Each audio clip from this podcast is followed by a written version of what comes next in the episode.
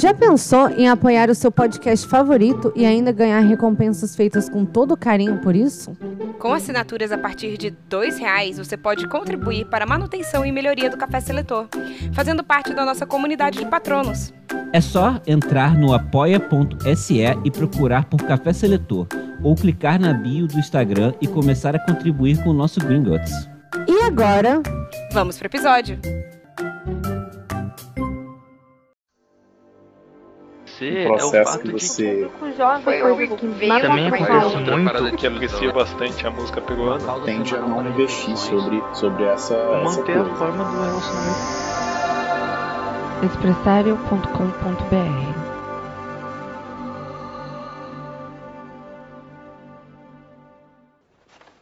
Quando eu chamar seus nomes, deem um passo à frente. Eu vou colocar o chapéu seletor em suas cabeças e serão selecionados para suas casas.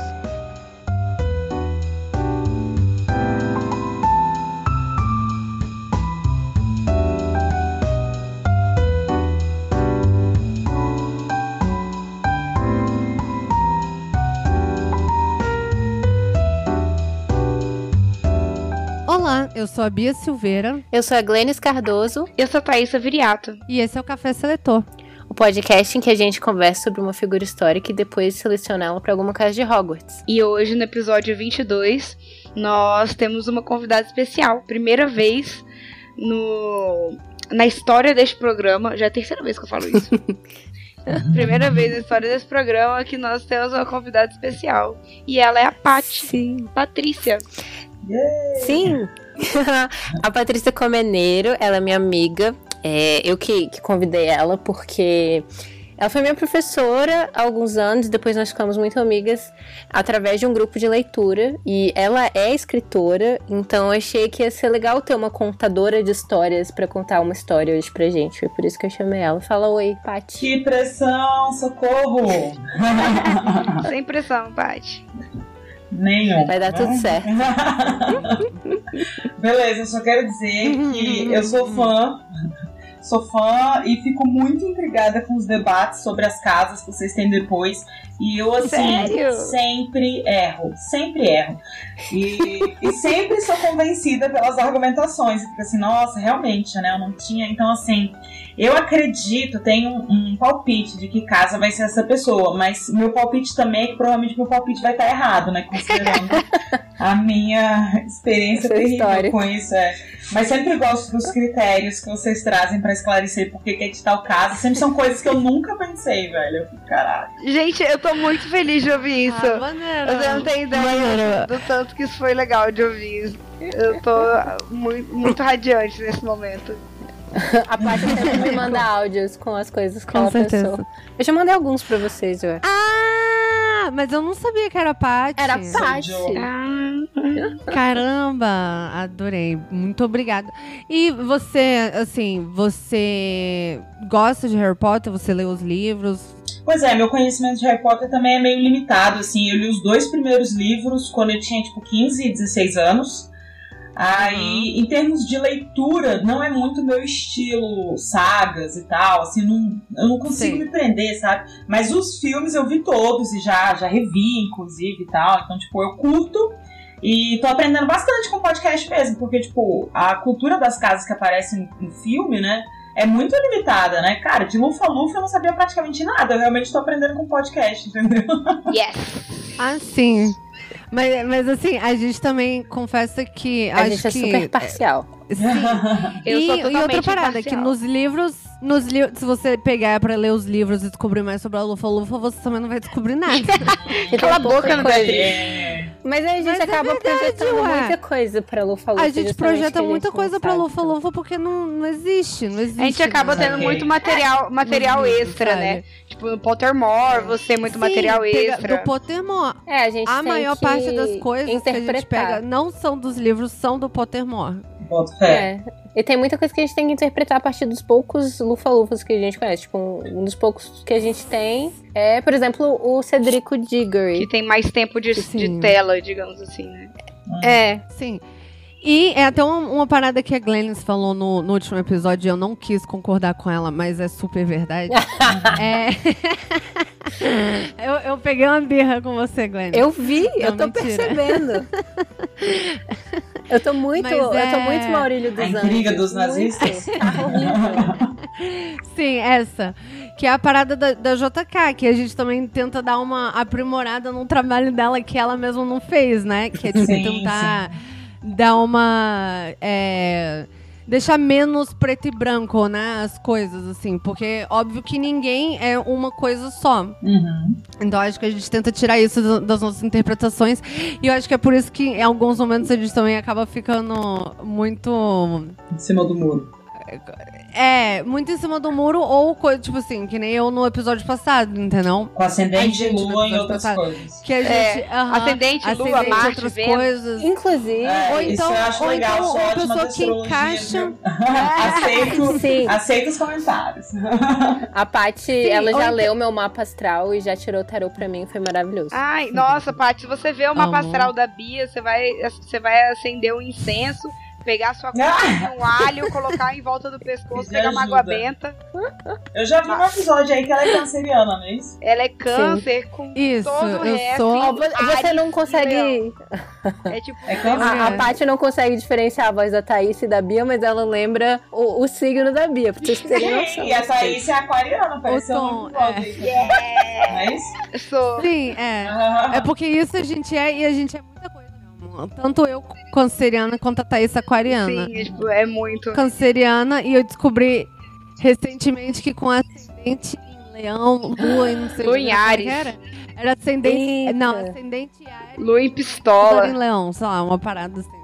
A, a Paty é geminiana, Yeah. que também explica muitas coisas. Ó, Inclusive, é, de, só de junho ou de maio, sei lá? Junho, junho, 4 de junho. 4 de junho. Tá. É, falando em astrologia e tal, isso foi uma. Também teve uma. é, como é que se diz? uma indicação, uma, uma indicação de um ouvinte. O Rodrigo, lá do Não Pode Tocar, tava falando que a gente deveria fazer. Ah, O, o- toda vez que a gente fosse fazer a, a seleção, a gente fizesse é, com ascendente, lua e Vênus. uma pastral. Ah, sim, e Vênus. Ah, Acho que podemos tentar fazer isso Vamos. hoje, já que estamos aqui com a Vamos, Paty. vamos. E, e agradecer super. também que essa semana a gente teve muita interação no Twitter, muita gente veio falar com a gente, foi super legal. Caramba, Continuem, com por favor. certeza. Por favor, continuem. Pra gente também não sentir que a gente tá fazendo isso só, tipo, assim, pro nada mesmo. é. No final a gente tá, né? É, no final a gente É, tá só, mas tipo, conversando entre a gente mesmo. Que é divertido. Não, mas, é- mas aí eu fiquei em silêncio porque eu prometi pro Rafael que eu não ia mandar ninguém tomar no cu hoje. Porque é aniversário dele, esse é o presente dele.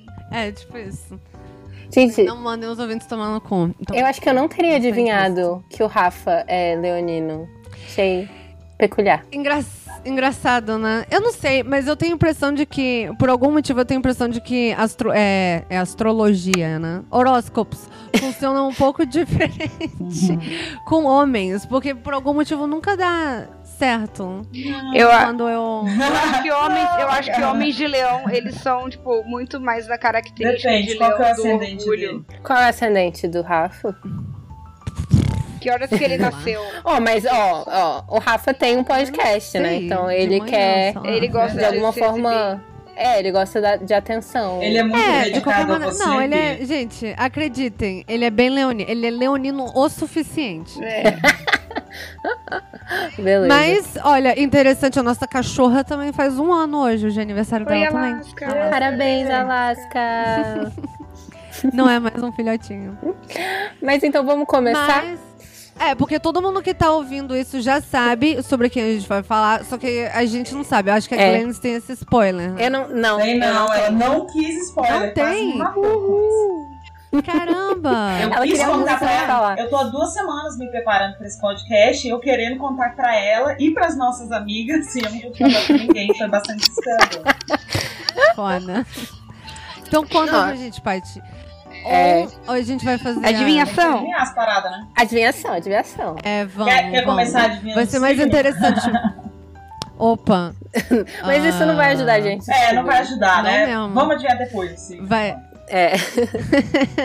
Fala aí as paradas. É, Ela é artista. Sim. É... Ela tá viva? Não. Ela. Ela é, é de, do continente europeu, sei lá. Não. Do continente americano. Sim. Do Brasil. Século XX, não é do Brasil. Ela é dos Estados Unidos. Sim. Hum. Século XX, Estados Unidos, artista. É, é Não. Não é cantora. pintora. Não. Escritora? Sim. Hum, É, ela se matou? Sim. que spoiler! Eu sabia que a Gladys ia... É a Silvia Plath. Porta. Eu, tava, eu já ia falar ou Virginia Woolf ou a minha próxima ia ser a Silva Plath. É engraçado, eu super pensei em Virginia Woolf. Virginia Woolf é inglesa. Ah, eu não sabia. Eu jurava que ela era americana. Ela não é americana, não? Não, Não, inglês. inglesa. Inglesíssima. Inglesíssima. N- Eu não assisti o filme É. com, a, com a Nicole Kidman. Nossa, nunca. As Não. horas. Esse ah, filme é tá, muito você tá bom. falando das horas. Ah, tá. Achei que você tava falando do Silvia, Paixão Além das Palavras, que é com Não, a eu também Gwyneth não Paltrow. Com a Gwyneth Nossa, Paltrow. Também menos ainda. Eu assisti esse filme quando eu era adolescente. Eu era meio obcecada com ele, mas eu não, eu não reassisti depois da vida Pois é, eu precisava reassistir também. Eu vi quando eu tinha, sei lá, uns 20 anos, eu fiquei muito decepcionada na época, mas é porque eu amava muito a Silvia Plath, então eu achava assim que não, não tava bem representada, né? E era Gwyneth Paltrow, sei lá. O que dizer sobre esse assunto. Ela roubou o Oscar, né? Então, assim, com Shakespeare apaixonado, Sim. né? O Oscar que era da Fernanda Montenegro, então isso é muito difícil pra mim.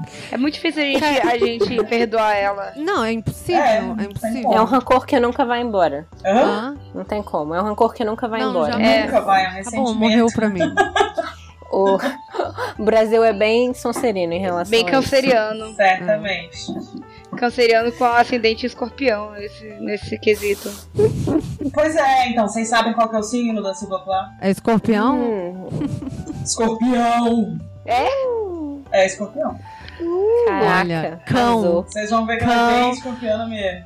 Pra, pra Ela é um ouvir- cão inspirado, entendeu? Ela é esse cão apaixonado, esse cão místico, esse cão transcendental, assim, sabe? Então, assim, tem tantas coisas maravilhosas do escorpião, a profundidade, é, essa habilidade, assim, de enxergar para além da matéria, né? De cavar a si mesmo enquanto, ma- enquanto matéria, né? Prima de produção artística. E as coisas horríveis também, né? De ser ciumenta, ressentida, violenta, agressiva, né? Uhum. Rancorosa, né? Vingativa. Meu namorado é de escorpião.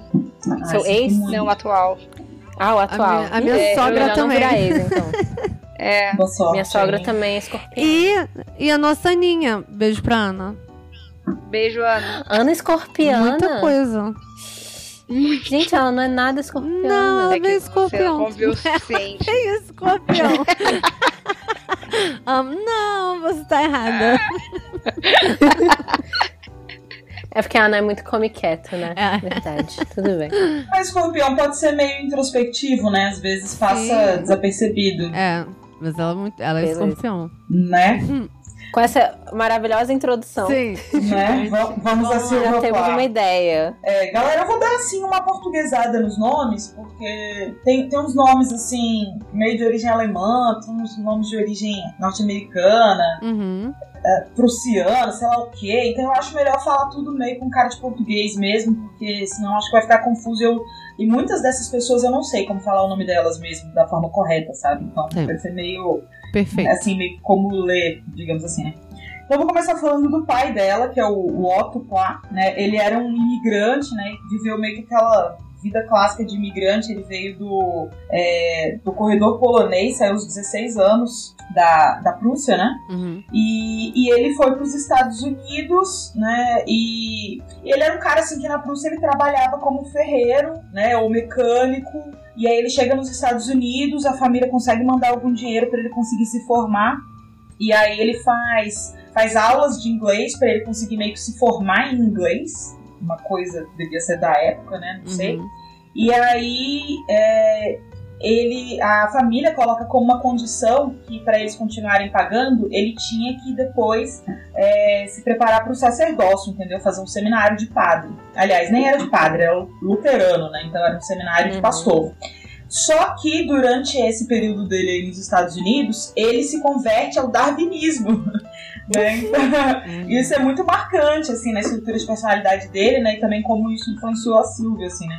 É, então, assim, ele acabou meio que rompendo com a família, por causa disso, a família não aceitou a decisão dele de né, estudar ciências naturais, coisas e tal, né? E ele é o clássico imigrante europeu que venceu à custa de muito esforço pessoal, assim, sabe? Muito trabalhador e tal, né? É, 18 anos depois dessa formatura em inglês aí, né, que ele conseguiu meio que se capacitar como se fosse na escola, no básico, né? Ele tava tirando o doutorado dele em Harvard. Nossa. Caralho. Então, assim, realmente o cara ele Isso construiu uma vida pra rápido. si mesmo, assim. né? E aí, a Aurélia, que é a mãe da, da Silva Plath, né? A Aurélia Schubert, né? Eles se conhecem, ela também é descendente de alemães.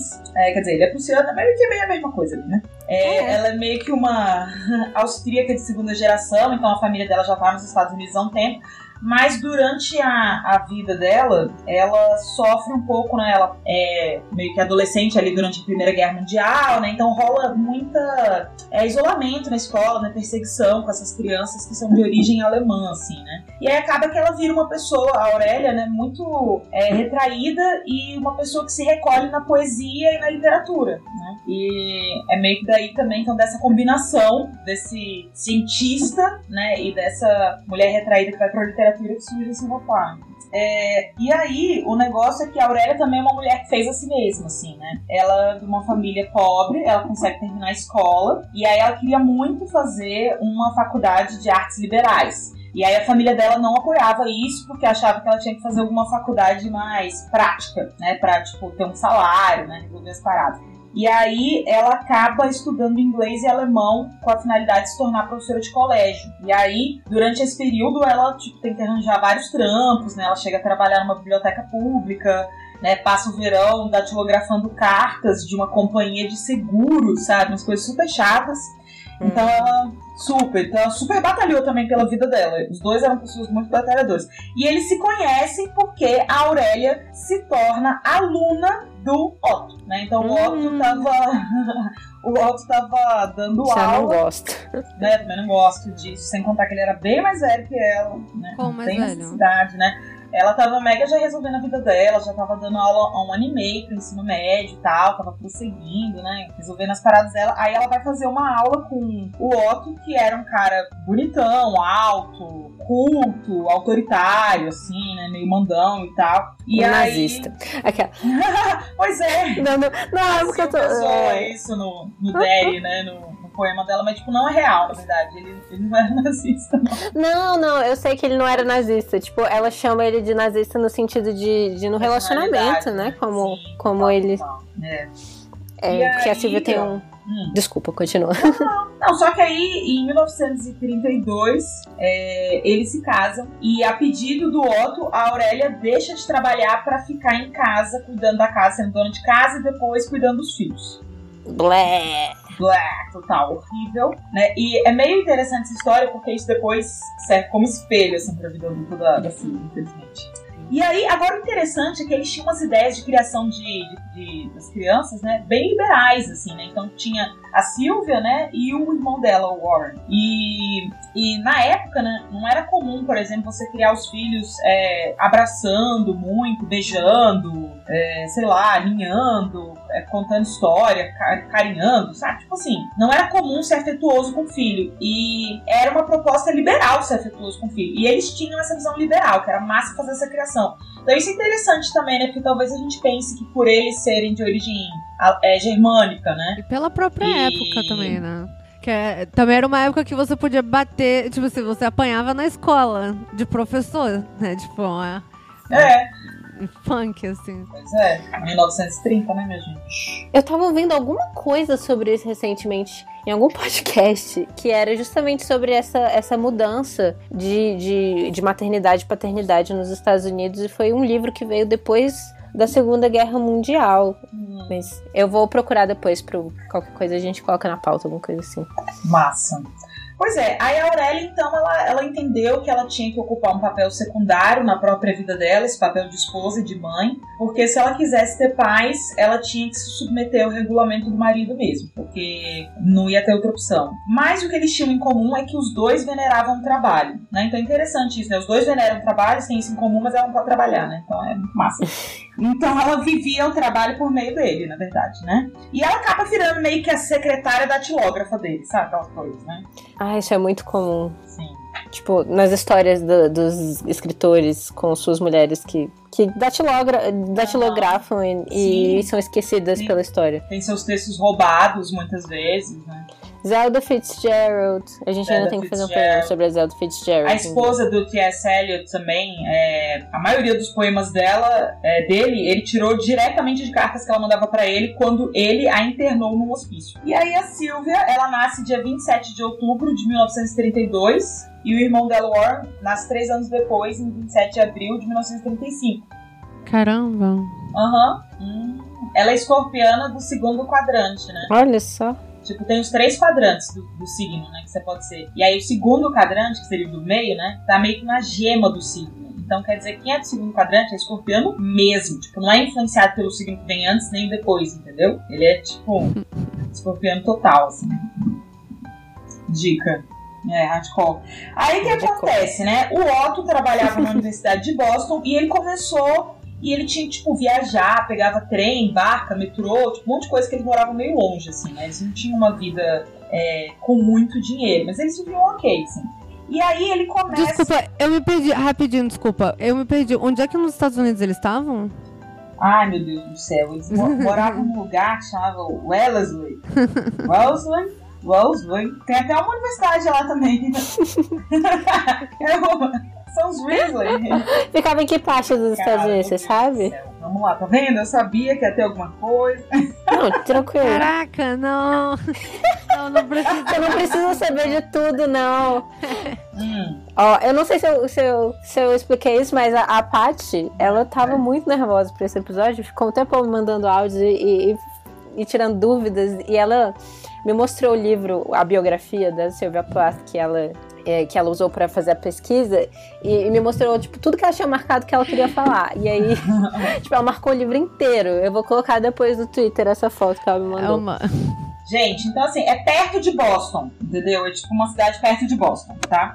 E aí, o que acontece é que ele tinha que pegar uns treinos, umas paradas pra ir pra faculdade da aula, e ele começou a sofrer de insônia, perder peso, tava irritável, tava, tipo, exausto, tava com alguns sintomas que ele não sabia explicar. E ele se recusava a consultar um médico porque ele achava que tava com câncer. E para ele, admitir que tinha câncer era um sinal de fraqueza. E aí, Nossa. olha só que coisa louca, né? Nossa. E aí a Aurélia meio que tinha que lidar com essa confusão, porque ao mesmo tempo que ela tinha que cuidar do marido que se recusava a buscar tratamento, ela tinha que usar, cuidar dos filhos também. Então ela meio que vivia escada acima, escada abaixo, tipo assim, para garantir também que os filhos não, não entrassem no quarto do pai e perturbassem o moribundo, entendeu? Tipo isso. Uhum. E aí nessas foi que ela introduziu para Silva e pro irmão dela a poesia porque ela ficava lendo muita poesia para eles para meio que ocupá-los enquanto o pai estava doente, entendeu? Foi uma forma que ela hum. Que ela criou e que eu acho é que a Silvia acabou também entendendo, né? Que tipo para tratar o sofrimento você vai atrás da poesia, sabe? É um raciocínio que ela acabou fazendo. E aí o que aconteceu foi que é, durante um inverno né? A Silvia estava com 6 anos, o Otto tinha piorado muito, e aí ela estava com sinusite, que foi uma coisa que ela teve de forma recorrente na vida dela, e o irmão dela é, teve broncopneumonia, e o Otto passando mal, né? De forma misteriosa. Então eles mandaram a Silvia Plá para ficar com o vô e a avó na praia. Então ela meio que passou esse período também da infância meio que isolada da família, entendeu? E essa praia uhum. é muito importante porque o mar é uma coisa muito forte nos poemas dela e ela associa muito o mar à imagem do pai morto, assim, né? Como se lá ela tivesse encontrado a morte do pai, alguma coisa assim. E aí, uhum. o que acontece é que ele, o Otto, né, o pai dela, acaba batendo com o dedo no pé de uma cômoda e aí, no dia seguinte, no final do dia, o pé dele tá preto. Caralho! E aí o pé tá preto. E aí a Aurélia fala: não, vou chamar um médico. E aí o Otto não resiste. E aí o Otto descobre que não tinha câncer, que ele tinha diabetes. Olha. E que se tivesse sido tratado no estágio inicial, ele teria sido curado, mas que agora ele provavelmente ia morrer. Ah. É. Homem, Tóxica. isso é mas- Isso é masculinidade seleção natural, tóxica. gente. Vão se tratar, pelo amor de Deus. Sim, vamos tratar. Vamos Cara, olha, eu não, eu- isso não, isso não é, isso não é, como é exclusivo do sexo masculino. Eu sou assim. Isso, isso, isso aí, esse caso desse cara é tipo seleção natural, bem feito, foda-se. ah. É muito pior. Você não. Hã? Não, e quando. E, e- Não, eles não também não querem lavar o pinto e ficam com câncer de pinto. Não, o negócio da bunda foi, foi icônica. Sim. Foi icônico. Crazy, gente. Aí o homem teve que amputar a perna. Ele perdeu a perna por causa dessa palhaçada. E aí, depois que ele amputou a perna, é. Tipo assim, né? Algumas pessoas até teorizam que, que meio que ele se suicidou, mas não é isso. É porque ele meio que não lutou para viver no conceito mais complexo que isso poderia dizer, assim. Ele não resistiu no próprio hospital mesmo, meio que se recuperando da cirurgia. Ele acabou morrendo de embolia, uma embolia que atingiu o pulmão enquanto ele dormia. Então foi uma coisa assim dele não se recuperar muito bem da cirurgia. E ele morreu, a Silvia tinha 8 anos. É, e essa morte do pai dela é uma das marcas mais fortes da poesia dela. Foi algo assim que alterou a vida dela para sempre. né? Foi a primeira grande mudança na vida dela. né? E aí, na escola, as, as outras crianças começaram a insinuar que ela ia ter um padrasto, que a mãe dela ia casar, coisa assim. E aí ela Uhum. ficou desesperada com isso e, e deu um papel pra mãe assinar em que ela tinha escrito: Prometo nunca mais me casar. E a Aurélia Que assinou. E aí a mãe dela assinou e realmente ela nunca, nunca mais casou. E, e aí depois disso, eles estavam numa situação muito ruim de falta de dinheiro, porque o seguro de vida dele serviu só para pagar as contas do, do médico. A Aurélia teve que voltar a trabalhar, né, dando aulas né, em colégio, que nem ela fazia antes, né? E, e aí nisso, a Silvia, ela ia numa. Num, depois ela tava num, colégio, né, ensino médio e tal, ela ia numa escola em Wellesley, Wellesley, Wellesley, esse lugar aí que estamos falando. E aí, é, nessa escola, ela começa a se tornar meio que essa super é, achiever, que faz tudo e consegue tudo, e só tem notas altas e é super popular e tal. E aí, nessa high school aí, ela acaba tendo a reputação de muita é, criatividade, né? De ser uma pessoa muito sociável, muito versátil, é, muito admirada pelos meninos e as meninas, mas não uma mulher de singularidade artística ainda. Né? E durante esse período da escola, ela escreve vários contos e poemas e ela tenta mais de 50 vezes é, mandar esses contos e poemas para uma sessão de publicação né, dos autores da revista Seventeen, de, de adolescentes. Caraca. Nossa, existia na época. Tinha. Ai, que. E que Sim, bom que ela continua cantando, tá né? 50 Tipo, eu tava. le- Sim.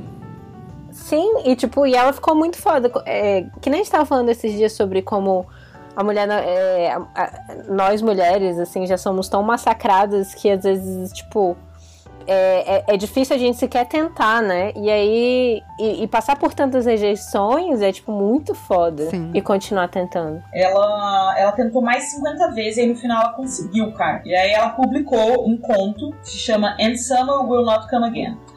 E, e aí, beleza, ela conseguiu publicar esse conto. Foi a primeira publicação dela, né? Foi o começo da jornada de Ainda na dela. escola. Ainda na escola, no ensino médio. Caralho. E aí, no último ano da escola, ela recebeu uma oferta de uma bolsa completa para a faculdade de Wellesley, Wellesley, né, nesse lugar aí.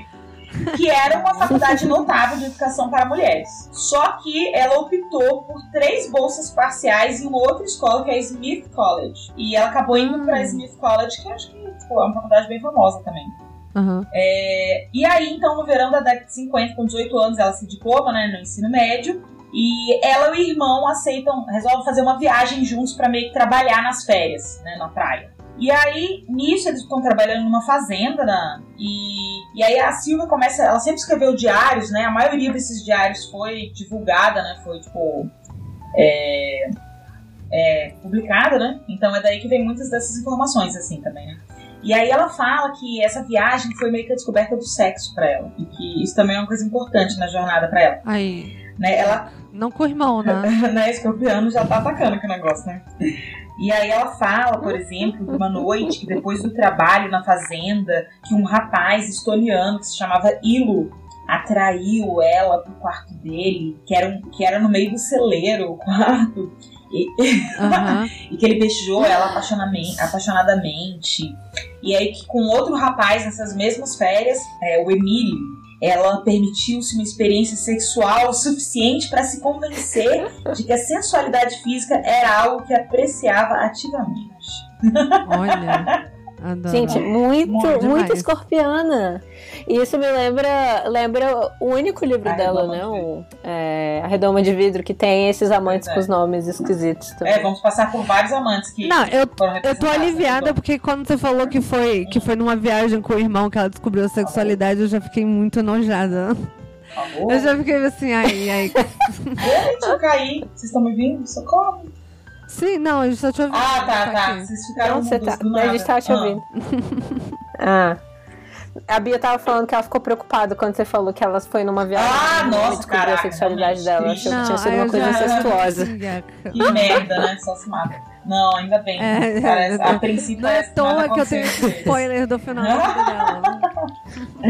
Não, então. Aí ela acreditava que todas as experiências iam ser úteis pra ela enquanto escritora, que ela ia conseguir traduzir isso em histórias. Então ela achava muito legal essa descoberta do prazer também. Mas ao mesmo tempo, né, era a década de 50. Então os códigos pro prazer também eram muito limitados, né? Você podia, tipo, entrar no carro do menino lá e vocês experimentassem, assim, uma série de coisas de intimidade, mas efetivamente o sexo não poderia acontecer, né? Então era muito frustrante pra ela também a experiência sexual, porque era uma experiência impossível. Pelo menos até aquele Hum. momento ela entendia dessa forma, entendeu? Então era uma coisa totalmente proibida. assim. E aí, durante esses anos aí, Sim. O mundo era muito difícil pra escorpianos na série. e aí, nessa fase dos 18 anos, antes de começar a faculdade, ela fez uma amizade com um cara que chama Ed Cohen. Ela teve muitas amizades epistolares, né? E eles, tipo, foram pessoas que trocaram cartas por maior parte, uma grande parte da vida deles, assim, né? E eram amigos de carta mesmo, assim. Eles meio que é, confessavam segredos uns aos outros, assim, né? Como se fosse uma coisa meio de padre, assim mesmo. E ela falava muito pra ele sobre essas experiências é, sexuais que ela tinha com esses garotos, né?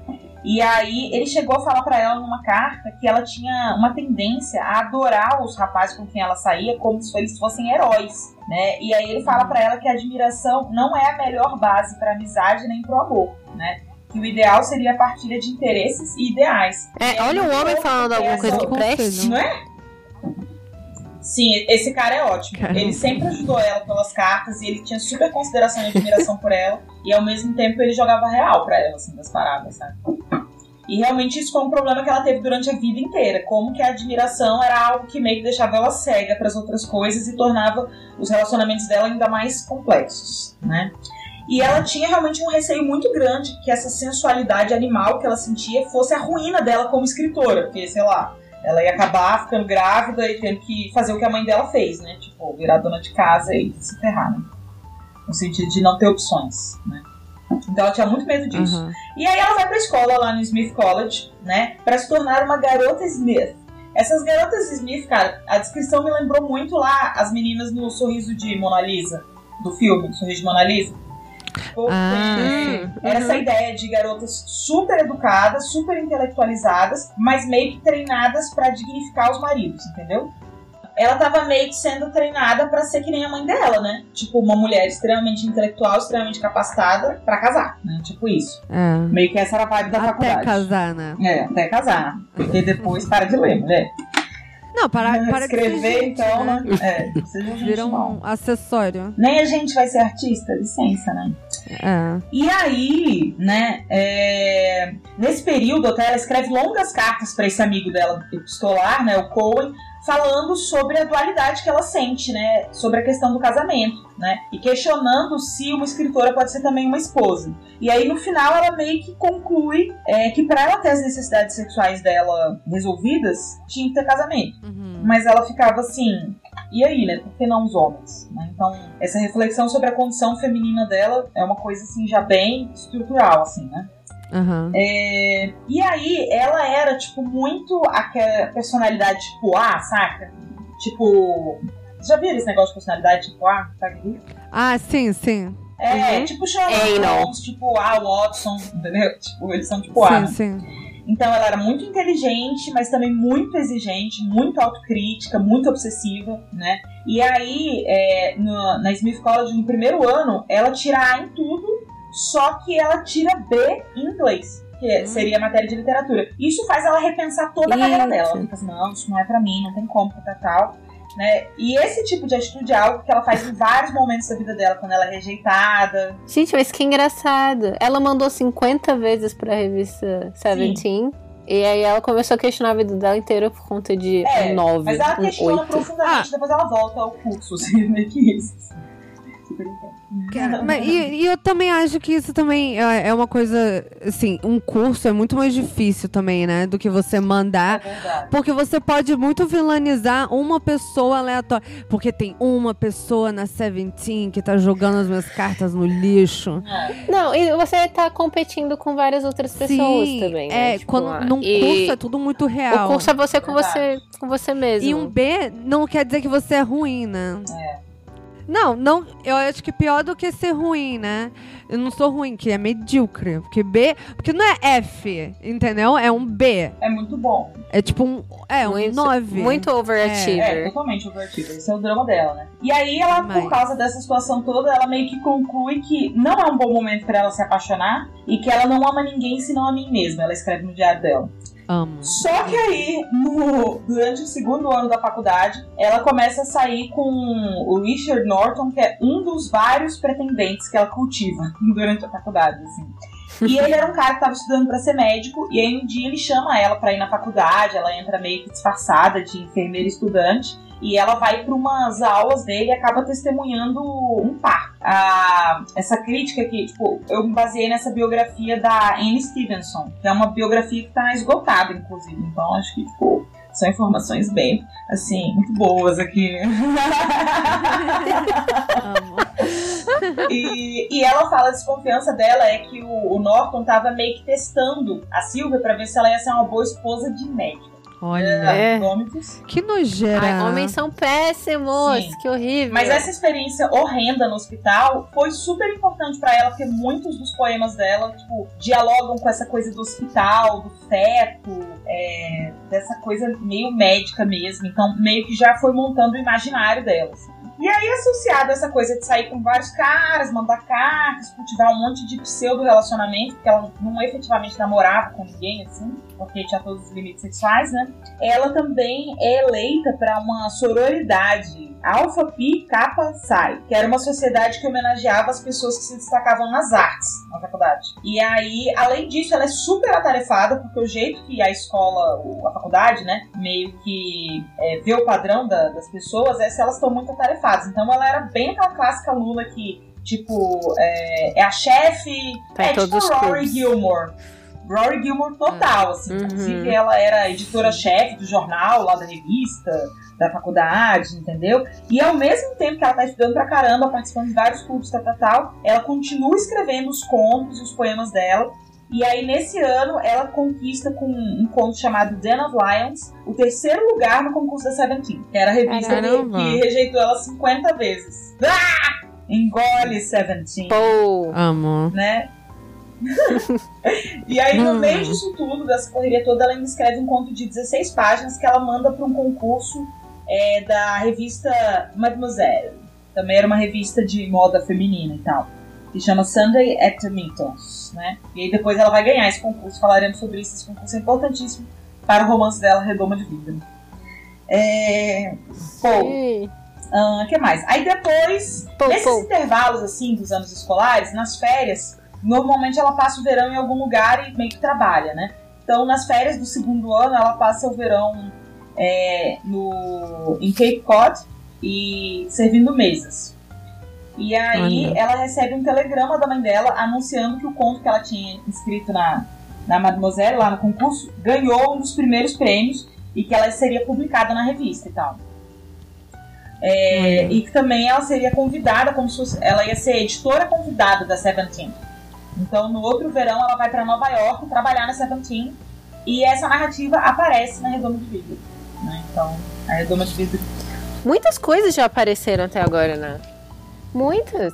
Mas aí nesse verão que ela tá em Cape Cod, né? Depois de ser garçonete, que ela não curtiu muito, ela virou babá é, de umas crianças lá. E aí a mãe dessas crianças ficou muito impressionada com ela, com é, as habilidades literárias dela, e aí resolve apresentar ela para uma, uma administradora da biblioteca local que era escritora, era uma escritora de ficção popular chama Val Gendron. E, e aí ela conhece essa escritora e ela fica fascinada pelo estilo boêmio de vida dela, porque, querendo ou não, ela estava vendo uma mulher artista podendo viver de outro jeito que não a mãe dela, né? Tipo assim, de um jeito imprevisto, né? E, e ela também aprende com essa escritora Val é, a disciplina de pôr no papel mil palavras por dia. Então, assim, realmente ela é uma. Ela se torna uma escritora muito disciplinada, assim, né? Ela, ela escreve muito e ela tenta muita coisa, né? Aos modos aí dessa parada que aconteceu com ela na Seventeen, assim, ela corre bastante atrás. E aí, no penúltimo ano, no Smith College, ela ela consegue o segundo lugar num outro prêmio da revista Seventeen, por Initiation. Ela ganha 200 dólares com esse prêmio. Ela é, vai ganhando um dinheirinho aí também, com, com as paradas das poesias dela e tal. Uhum. E aí outro... Mas aí ela tem um super desencorajamento, que é que ela queria muito é, fazer... Ah, não. O desencorajamento é que o Eisenhower ganha a eleição na época e ela, ela é uma democrata, né? Então ela é mais, da, mais radical. Assim, mais radical no sentido... Ela não é republicana republicana, não é de direita. E ela fica arrasada, né? E isso é uma das coisas, assim, que tipo, sempre que acontece alguma coisa no mundo muito terrível, né? Ela é quase como se o mundo fosse um, um tipo de espelho da dor que ela sente dentro dela, sabe? Ela fica arrasada com alguma coisa uhum. do mundo, assim, é uma coisa que impacta ela pessoalmente, assim. E aí ela fica meio mal, começa a ficar meio deprimida por causa dessa história. É, e aí também, acumulando isso, né, ela tinha que pegar uma matéria de física na faculdade. Tipo, ela tinha que cumprir física lá. Não sei, não sei Porra!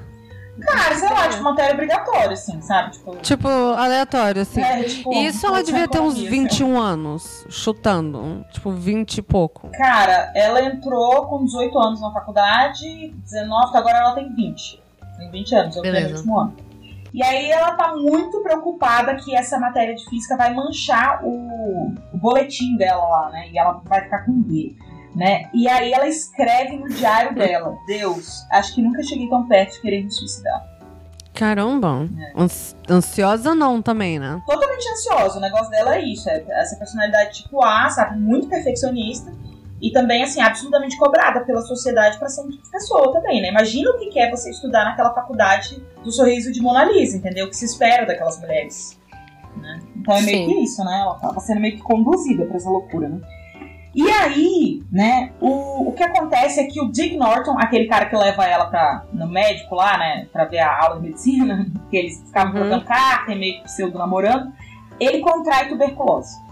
Puts. E aí contrai tuberculose. E aí nessa época ela tá meio que pseudo namorando com outro brother ao mesmo tempo. Porque, tipo, ela mantinha vários namoros epistolares entendeu? ao mesmo tempo. É, vários pretendentes, simultâneos. hum. ai, ai. Então, o Dick Norton, que era o cara lá que queria testar ela pra ser esposa de médico, né? Tava com tuberculose. E ela tava ao mesmo tempo interessada no outro cara lá, o Myron Watts. Só que aí rola meio que aquela pressão pra ela ir no hospital visitar o, o Dick, o Dick Norton, né? Porque o bicho tá lá definhando, né? E aí ela vai, né? E aí ela até descreve, né, no, no redoma de vidro, né, que a sala da recepção tinha cor de fígado. E, e que ela, ela vê lá o Dick Norton e ela fica enojada dele, porque os músculos que ele tinha, né, de atleta, se transformaram em gordura e tipo, o brilho dele tinha se perdido completamente. E ela não queria estar tá tá ali, ela não queria ter nenhuma coisa com ele, e ela não queria, tipo, ser mulher de doente, sei lá. Ela ficou boladíssima. E aí, porque ela se sentiu muito culpada por querer romper com uma pessoa que estava à beira da morte, ela. Desculpa, eu me perdi completamente. É? Desculpa, eu me perdi completamente. Hum. O maluco tava ah, doente? Tuberculose. tuberculose. É aquele cara sim, do sim, o médico, médico tuberculose. Estudante de medicina. Parte, sim.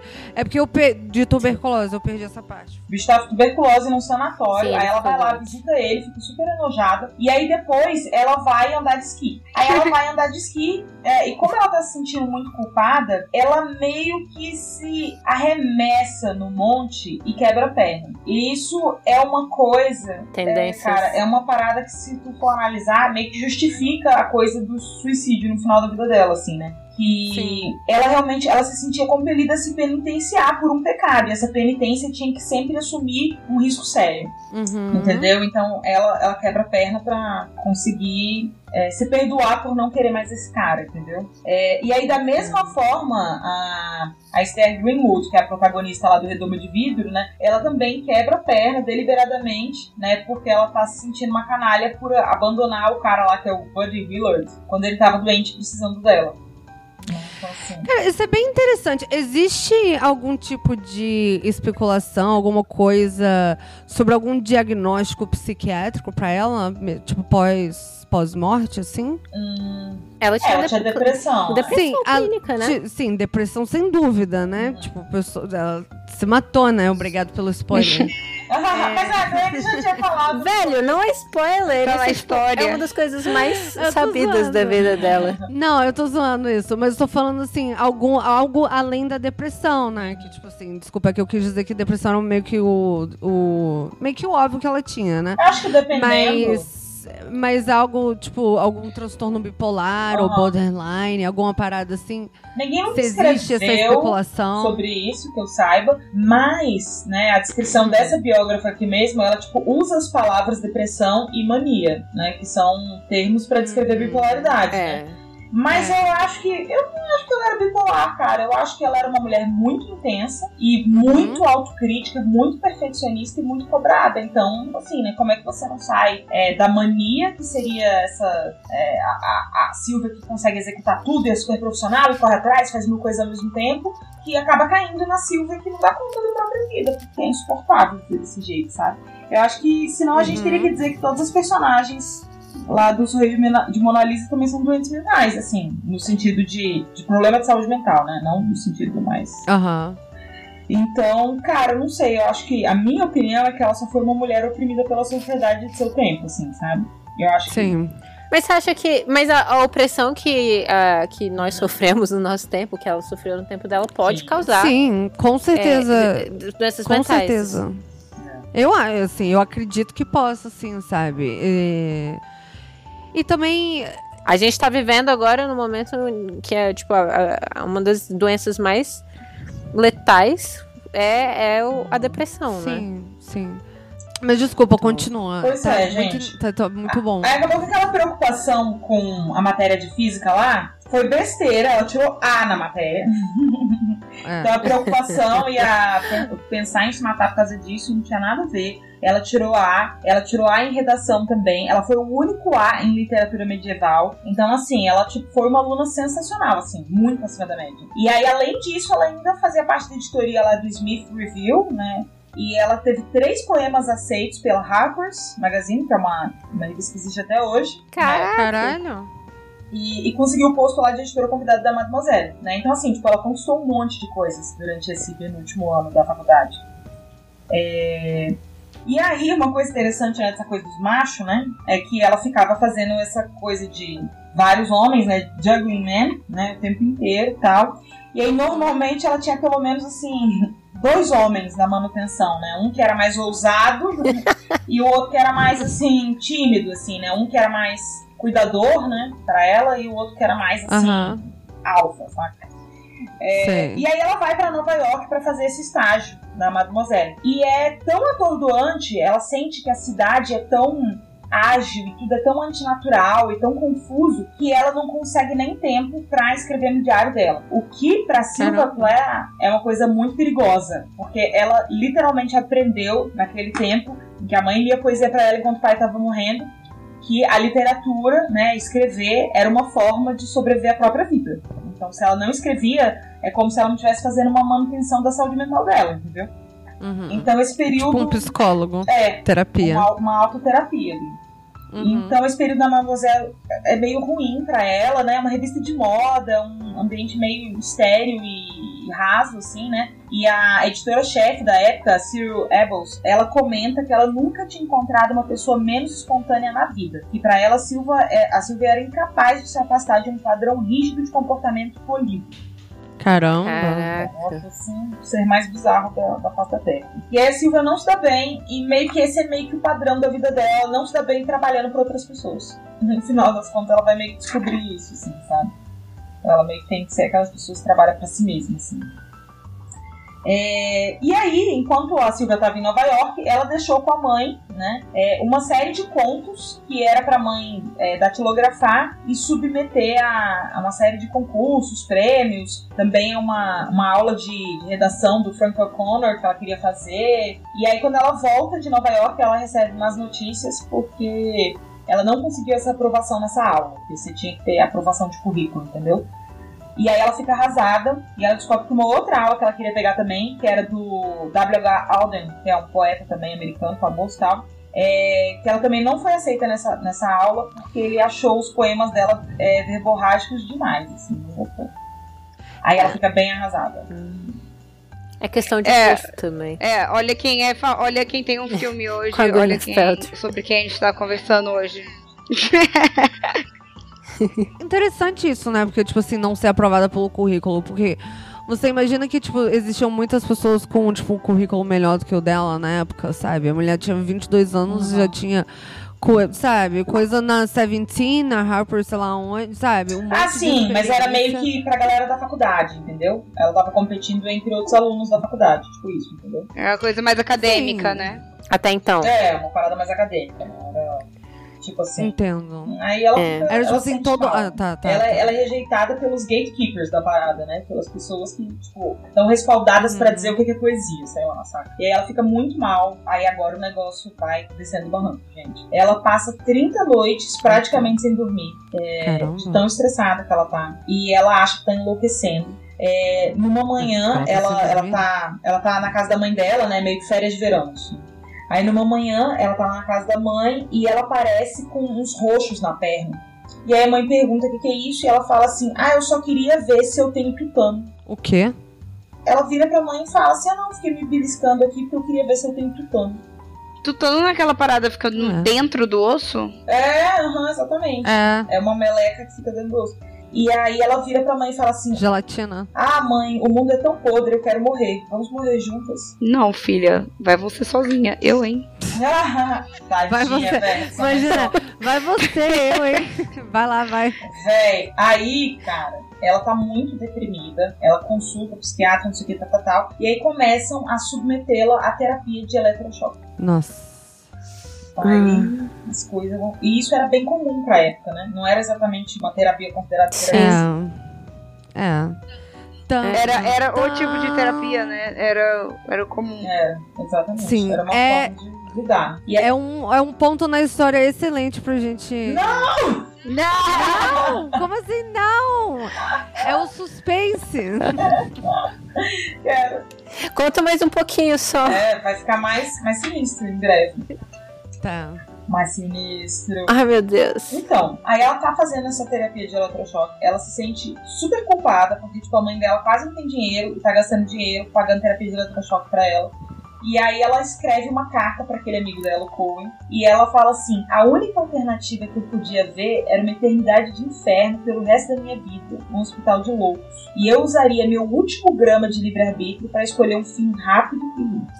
E aí é, ela tenta se matar. E aí tem a descrição da, da primeira tentativa de suicídio dela. Vou Vai, vai. Fala, então, é o seguinte, fala. num dia muito quente e abafado, ela arromba o cofre da mãe dela, porque a mãe dela, sabendo que a situação de saúde da Silvia era muito grave, ela guardava os comprimidos pra dormir na Silvia num cofre. A Silvia consegue arrombar esse cofre, ela pega todas as pílulas, pega um copo d'água, desce até o porão, e aí no porão ela sabia que tinha um lugar estreito que ela podia meio que rastejar por debaixo, né? Ela tira as lenhas da lareira que ficam meio que na frente desse lugar, ela entra nesse buraco, que ela entende como uma cavidade uterina mesmo, um útero que ela tá voltando, entra lá com um frasco de remédios e a água dela, e ela cuidadosamente coloca a lenha, a lenha toda no lugar e ela engole todas as pílulas. E ela descreve exatamente essa experiência na redoma de vidro, o romance dela. Eu vou ler aqui o trechinho da redoma. Teias de aranha tocaram meu rosto com a maciez de mariposas, enrolando meu casaco preto ao meu redor como minha própria doce sombra. Abri o, o frasco de pílulas e comecei a tomá-las rapidamente entre goles de água, uma e mais uma e mais uma. No começo nada aconteceu, mas quando me aproximei do fundo do frasco, luzes vermelhas e azuis começaram a estourar diante dos meus olhos. O frasco escorregou dos meus dedos e deitei. O silêncio recuou, expondo as pedras e conchas e todos os destroços da minha vida. Então, no limiar da visão, concentrou-se e, numa onda impetuosa, me arrastou para o sono. E aí dá pra ver nessa, nesse trecho, né, essa coisa do mar, né? O mar da infância, aquele mar de saber que o pai dela tava morrendo lá, lá, lá longe, exatamente. Né? E ela vê o suicídio como esse mar que leva ela pro sono.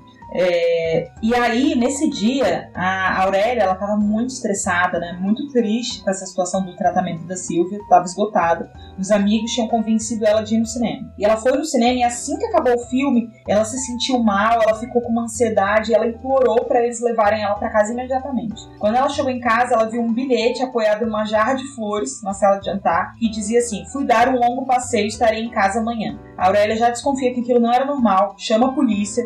O irmão da, da Silvia, né, com 18 anos na época, corre os bosques todos em volta. Eles fazem uma super busca policial. Sai nos jornais, manchetes, tipo, linda garota do Smith College, desaparecida em Wellesley. Ah, eu vi essa, E acabei aí- de ver essa imagem aqui, eu tô procurando foto É? dela no Google. Pois é, sai no jornal e tal. E ela fica desaparecida por dois dias. E a família procurando. Caramba. Aí um dia a família tava almoçando, porque ela tinha uma atmosfera de terror, né? E eles ouvem um gemido. E aí o Warren, ele, o Warren, ele corre pro porão e ele encontra a Sylvia tentando sair do túnel, tentando empurrar as lenhas. Ela tinha tomado muitas pílulas e aí ela acabou vomitando. Durante o coma, ela vomitou as pílulas. Então ela não... é, foi essa forma que ela sobreviveu, assim. E por isso que ela foi encontrada também. Ela tomou pílulas demais. Ela queria É, demais. aí o próprio organismo dela não aguentou tudo aquilo. E aí a, a, a Aurélia Pleff, a mãe dela, né, recorda que assim que a filha é, meio que conseguiu falar, né, recuperou a consciência, ela falou assim, ah não.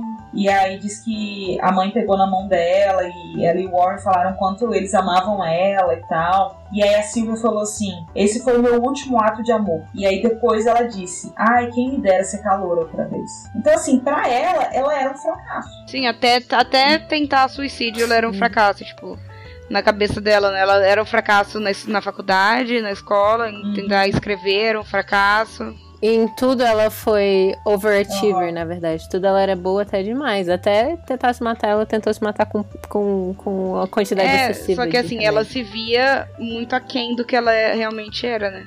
Sim. Pois é, velho. Depois disso, aí ela faz mais tratamento com eletrochoque, velho. E O problema era que não tinha suficiente. É, não, assim, né? Não tinha É, porque recursos, super né? ajudou da É, primeira tipo assim, vez. né? As pessoas até dizem que o eletrochoque provavelmente colaborou muito para a depressão é, duradoura da vida dela, né? Porque realmente, imagina como Mas de todo mundo que levava eletrochoque, cara. Sim, ninguém ficou bem. Gente, é tipo, as pessoas. É. As pessoas realmente acreditavam em soluções punitivistas, assim, É. pra vida, né? Tipo, você tem que. Até isso de. Quase- de- Como a gente. É, como a gente vê o estudo, o trabalho, como ela via o estudo do trabalho. Tipo, se você não estiver sofrendo, se você não estiver se matando, não, você não tá fazendo o suficiente. Não, e é uma ideia quase também, tipo assim, que você vai. É, Você vai normalizar as pessoas do jeito que você, tipo assim, faz com, sabe, com o cachorro, né? Tipo, algo pavloviano até, né? Não, se a gente der choque o suficiente, toda vez que essa pessoa pensar tal coisa, ela vai parar de pensar, né? Simplesmente. Uhum. É. Pois é, cara. E aí acaba que essa coisa da a redoma de vidro, né?